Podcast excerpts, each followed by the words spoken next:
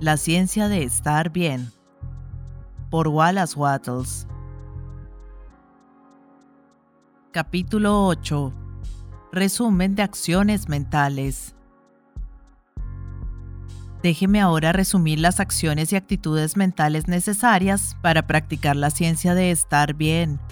Primero, debe creer que hay una sustancia pensante de la cual están hechas todas las cosas y que en su estado original se impregna, penetra y llena el interespacio del universo.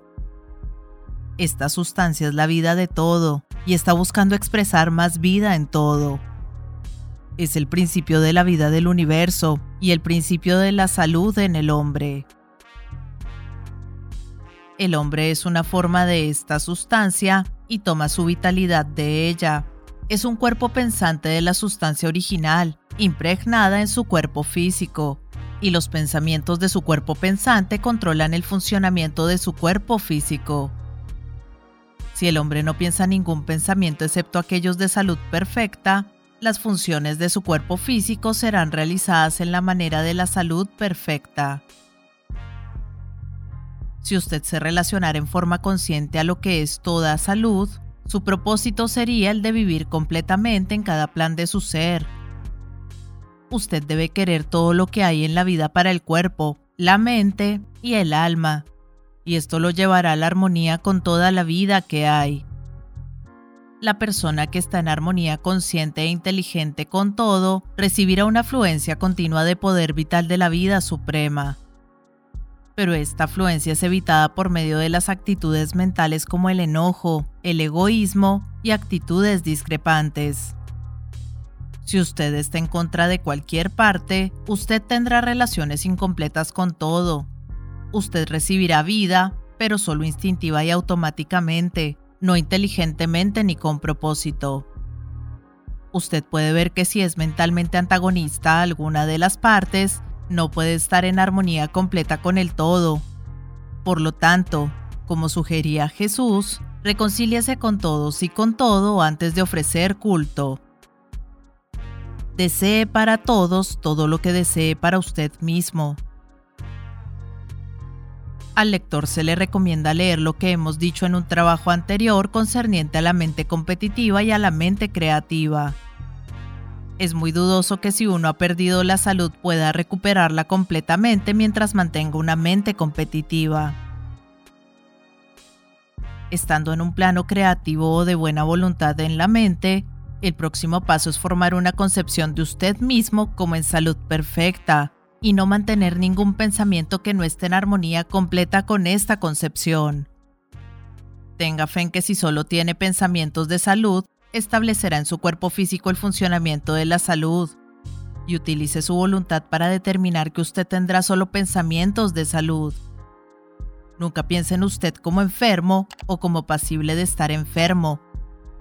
Nunca piense en la enfermedad en conexión con usted en absoluto. Y, en todo lo que esté a su alcance, cierre su mente a todos los pensamientos de enfermedad en conexión con los otros. Rodéese lo más posible con las cosas que sugieran ideas de fuerza y salud. Tenga fe en la salud y acepte la salud como un hecho actual presente en su vida. Afirme que la salud es como una bendición que se le ha concedido por la vida suprema y esté profundamente agradecido en todo momento. Afirme la bendición por la fe, sepa que es suya y nunca admita un pensamiento contrario en su mente. Utilice su poder de voluntad para rechazar su atención de cualquier apariencia de enfermedad en usted y en otros. No estudie sobre enfermedades, no piense sobre ellas, ni hable de ellas. En todo momento, cuando el pensamiento de enfermedad caiga sobre usted, muévase hacia adelante en una actitud de gratitud y oración por su salud perfecta. Las acciones mentales necesarias para estar bien pueden ahora ser resumidas en una sola oración. Forme una concepción de usted mismo en una salud perfecta y piense solamente aquellos pensamientos que están en armonía con esa concepción. Eso, con fe y gratitud, y el propósito para vivir realmente cubre todos los requerimientos. No es necesario hacer ejercicios mentales de ningún tipo, excepto como se describe en el capítulo 6, así como tampoco hacer trucos agotadores en la forma de afirmaciones, etc. No es necesario concentrar la mente en las partes afectadas. Es mucho mejor no pensar en ninguna parte como afectada. No es necesario que se trate usted mismo por autosugestión o tener a otros tratándolo en ninguna otra forma. El poder que cura es el principio de la salud que hay dentro de usted. Y para llamar a este principio a la acción constructiva es solamente necesario, habiéndose ya armonizado con la mente toda, reclamar con fe la salud toda y obtener esa demanda hasta que sea manifestada físicamente en todas las funciones de su cuerpo.